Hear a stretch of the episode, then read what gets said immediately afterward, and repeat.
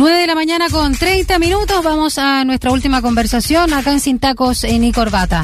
Bueno, esta semana el Consejo para la Transparencia firmó un convenio de colaboración con el Gobierno Regional de los Lagos que busca intensificar el trabajo de apoyo a las autoridades regionales y también comunales de todo el país en cuanto a implementar acciones y mecanismos tendientes a transparentar su quehacer. La idea de fondo es ir más allá de lo dispuesto en la ley de acceso a la información pública y explorar mecanismos de transparencia proactiva y con más obligaciones al respecto. Todo esto en medio de los cuestionamientos eh, a los traspasos millonarios en municipalidades del sector oriente a asociaciones privadas para compras de seguridad. Sobre estos temas queremos eh, conversar a esta hora con la presidenta del Consejo para la Transparencia, Gloria de la Fuente, que ya está con nosotros al teléfono. ¿Cómo estás, Gloria? Muy buen día. Hola, muy buenos días y gracias por la invitación. Gracias a ti, Gloria. A ver, respecto a lo que anunciamos al inicio, es relevante hacer la bajada de este convenio firmado con la Gobernación de los Lagos. Eh, hablemos de este programa de apoyo integral. ¿Se da en medio de un momento donde es necesario recuperar también las confianzas en las administraciones locales? Absolutamente, de eso estamos convencidos. Mira, por eso empezamos en el fondo a trabajar desde el Consejo en dos líneas, pensando primero en que tenemos autoridades por primera vez electas, que son los gobernadores regionales, y que tienen obligaciones en materia de transparencia y acceso a la información, y luego no solamente en la situación que están viviendo varios municipios, sino que también en que a propósito del el límite de la reelección se, se renovaron cerca de 190 autoridades a nivel local durante este año, en la, en la, elección reciente. Entonces, ¿qué es lo que hemos empezado a hacer como consejo? Primero, un programa de apoyo integral a los gobernadores regionales. Nos juntamos con ellos hace un poquito antes que ellos asumieran el cargo para contarles de este programa y hemos estado trabajando con ellos.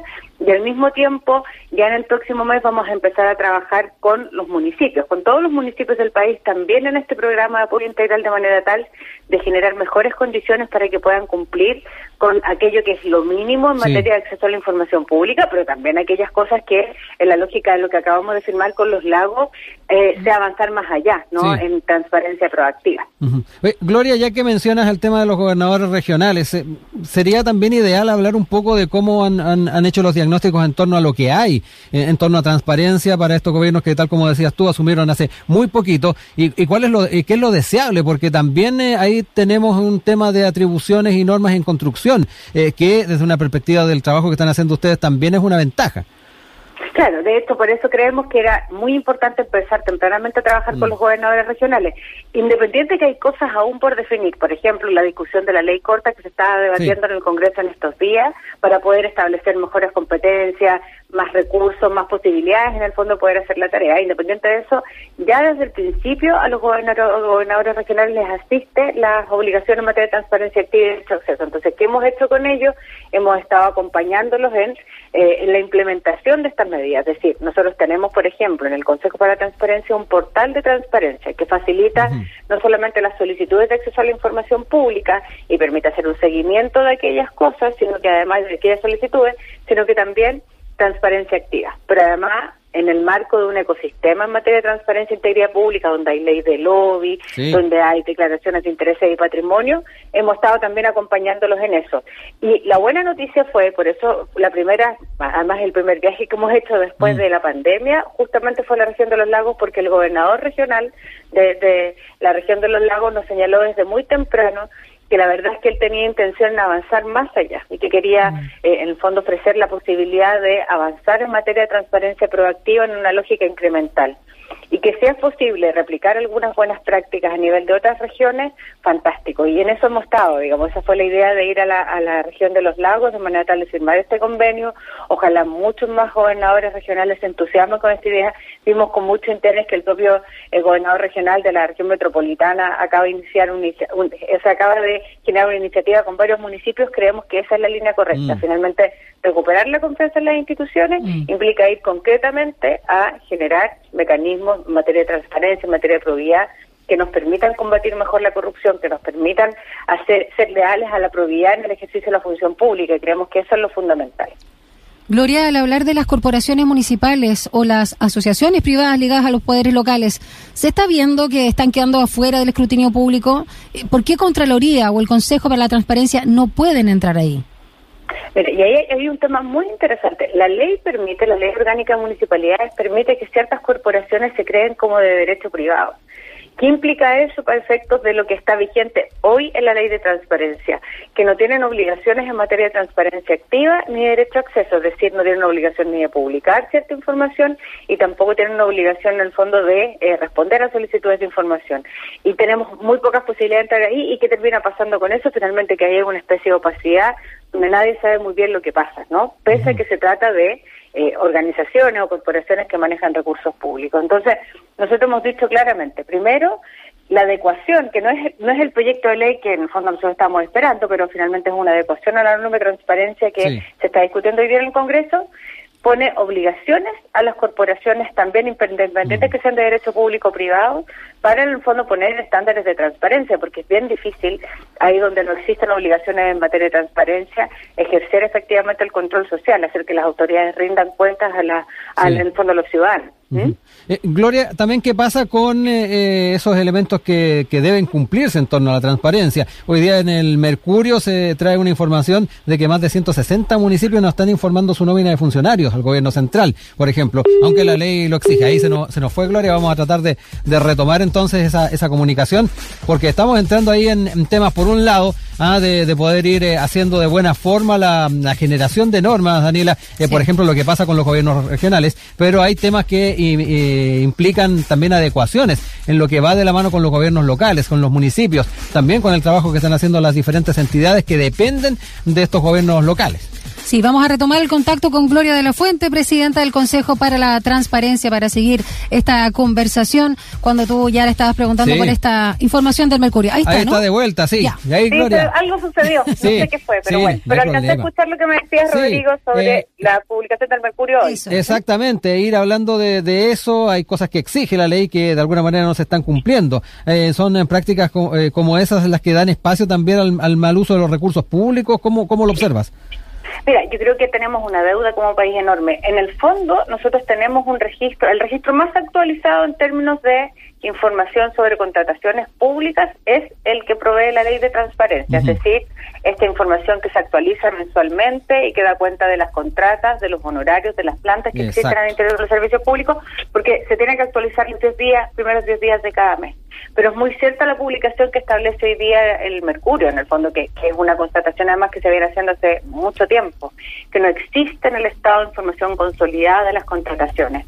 Apenas el registro que hace la Dirección de Presupuestos del Ministerio de Hacienda año a año da cuenta de un volumen aproximado, pero es muy difícil saberlo y necesitamos, creo, información consolidada respecto a cuántas personas están contratadas, bajo qué, bajo qué en el fondo estatutos están contratadas específicamente para poder tener una idea también eh, de cómo se implementan mejores políticas públicas o dónde está la dotación del Estado en general y, dónde está orientada, digamos. Yo creo que hay información que no se construye de manera adecuada y que es una necesidad. Gloria, eh, también preguntarte por esta ley de transparencia 2.0, ¿no? Que aún no logra aprobarse y que cumple tres años de tramitación. ¿Cuál es tu, tu, visión respecto a esta demora? que, la verdad es que nosotros hemos estado detrás de este proyecto de ley hace mucho rato. Sí Siempre hemos considerado que es una ley que, respecto a lo que ha sido la experiencia en 10 años de acceso a la información pública, se queda corta. O sea, es apenas una actualización respecto a la necesidad de tener que avanzar en materia de acceso a la información pública. Pero aún siendo una ley que en el fondo se queda corta respecto a la necesidad, eh, creo que es bien inexplicable que no haya logrado avanzar suficientemente. ¿no? Tenemos tres años de discusión de este proyecto de ley, un proyecto de ley que la verdad que cuyas discusiones que había al principio se solucionaron en el primer trámite en la, en la Cámara de Diputados y hoy en día sería muy positivo que a lo menos esta adecuación se adelantara. Hace poco tiempo atrás la, la OEA sacó su ley de ley interamericana 2.0, que es la información pública. Y esa ley interamericana pone estándares mucho más allá de lo que nosotros logramos incluso avanzar con este proyecto de ley. Creo que nosotros tenemos la necesidad como país, si tenemos un compromiso real con la transparencia, con la probidad, con el acceso a la información pública, que nos pongamos al día, a lo menos en estándares que son básicos para nuestra legislación. Eh, Gloria, quiero ir un poquito más hacia atrás, lo que estábamos conversando respecto a los eh, a, la transparencia dentro de las municipalidades. Eh, sabemos que ahí ha habido bastante polémica con el tema de las comunas del sector oriente. me gustaría entrar también en el tema del control o los mecanismos de control dentro de las municipalidades.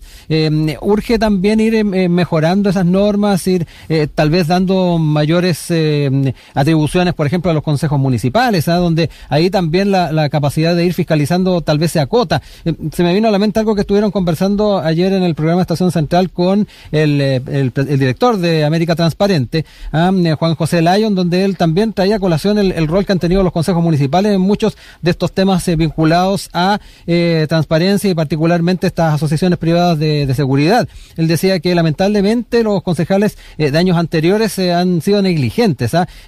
particularmente cuando se hacía la pregunta por qué no se licita, eh, no se da tal vez una, una respuesta eh, clarificarmente del alcalde y generalmente estos concejales se abstenían. Eh, ¿Por dónde van también esas mejoras que se podrían hacer dentro del ámbito estrictamente municipal, Gloria?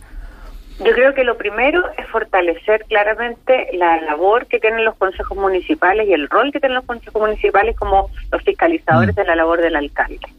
Eh, yo creo que en algo va a contribuir, sí, el límite a la reelección, ¿ah? pese a que hubo una gran polémica sobre si era necesario o no, si finalmente había que poner los ciudadanos o en el fondo en un límite legal eh, la reelección de, distintas autoridades, entre ellos los alcaldes. Yo creo que una de las cosas que demuestra es que efectivamente también generar pequeños feudos a nivel local es una mala noticia. Y yo creo que muchas cosas que hemos visto tienen mucho que ver con eso. Pero más allá de esa discusión, yo creo que efectivamente hay cosas que se pueden hacer a nivel local que pueden mejorar y, contribuir eh, justamente a que ese tipo de cosas no ocurran. Primero, controles muchísimo más estrictos. A veces existe un excesivo nivel de discrecionalidad para la toma de decisiones de ciertas licitaciones, compras públicas, etcétera. Yo creo que ese, ahí hay que poner ciertos límites.